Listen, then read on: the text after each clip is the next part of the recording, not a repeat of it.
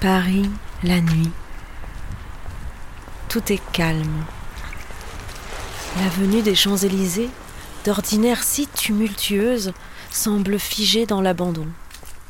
Seul le frémissement des arbres caresse le silence qui a envahi la capitale. Majestueux, le grand palais veille sur la nuit parisienne. Je m'approche de la façade nord du monument. De part et d'autre de l'escalier séculaire qui mène à son entrée, deux sculptures brillantes se dressent fièrement sur d'imposants socles de pierre. Deux instruments de musique en cuivre gigantesque, splendide. C'est une œuvre de Sami Balogi, un artiste d'origine congolaise.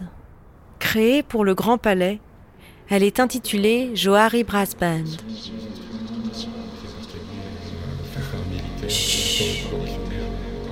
Un murmure s'échappe des instruments.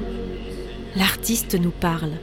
Je me base euh, notamment sur le sousaphone euh, et le corps euh, d'harmonie, qui sont des instruments qui appartenaient à la fanfare militaire, au corps expéditionnaire militaire français qui était présent en Louisiane et c'est au moment du retrait du corps expéditionnaire en 1803, après que euh, Bonaparte ait revendu la Louisiane, que le corps expéditionnaire s'en va et dépose euh, ou abandonne ou alors brade les instruments de musique. Et, ainsi, ces instruments rentrent déjà dans cette culture, notamment du march band, euh, Mardi Gras. Euh, et très progressivement euh, se crée une nouvelle culture dans laquelle euh, il y a un mix de la culture africaine, le descendants africains, qui vont utiliser ce, ce, nouveau support pour, pour créer ce qu'on appelle aujourd'hui le brass band ou encore plus tard le jazz. La grande porte qui me fait face est entr'ouverte. L'occasion est trop belle.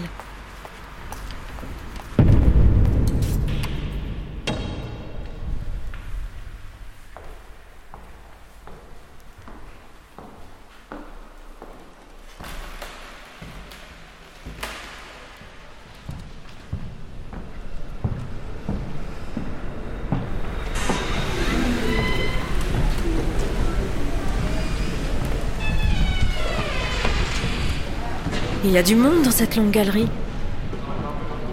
J'observe. J'écoute.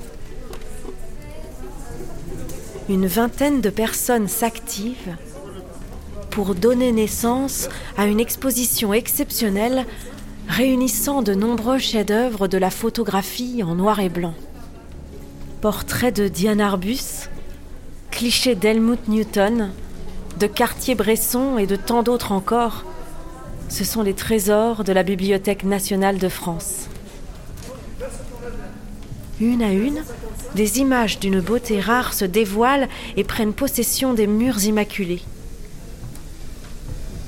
Je me faufile entre les nuances, les contrastes, l'ombre et la lumière.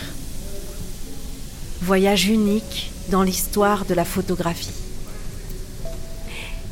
Écoutons Silvio Benat, commissaire principal de l'exposition. L'idée n'est pas de présenter des photographies en noir et blanc, mais des photographies dont le noir et blanc est le sujet. C'est-à-dire comment, à partir euh, d'un morceau de papier sur lequel on, met une image noir et blanc photographique, on arrive à une esthétique aussi sophistiquée, à une vision du monde aussi euh, riche, aussi passionnante à travers le temps, à travers plus de 200 photographes. Et ça nous ramène à qu'est-ce que c'est que la photographie, qu'est-ce qu'elle permet d'exprimer qu'aucun autre média ne peut nous offrir. Israël Arino, l'un des photographes exposés, partage sa vision. Le noir et blanc te permet de, rester un peu sur euh, ce qui est de plus essentiel, euh, la forme, la structure de l'image, euh, euh, la lumière bien sûr. Je quitte cette ruche bruissante d'images en noir et blanc, encore tout étourdi.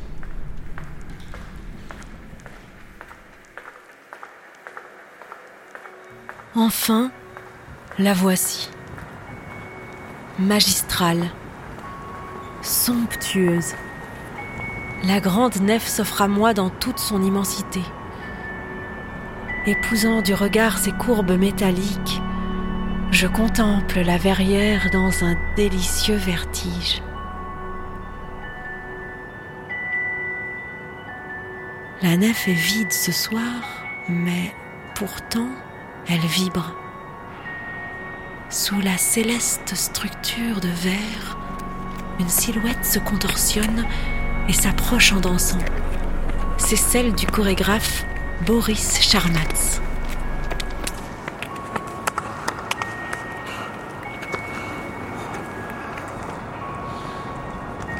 J'ai un souvenir énorme d'avoir visité le Grand Palais après la rénovation de la Verrière. Et je me suis tout de suite dit qu'un jour, j'aimerais y faire quelque chose. Euh, Qu'est-ce que ça serait la nef du Grand Palais si c'était uniquement des corps qui, qui l'habitaient? Donc ça fait longtemps en fait que ça, me, que ça me titille. Puis là, ça devient concret. Car le Grand Palais a invité l'artiste à imaginer une création. Ce sera une ronde vertigineuse, magique et ininterrompue, qui emportera les visiteurs jusqu'aux confins de la nuit. Ultime spectacle pour la grande nef, avant d'entamer sa mue et d'entrer dans une nouvelle phase de son histoire. Bonne nuit et à bientôt.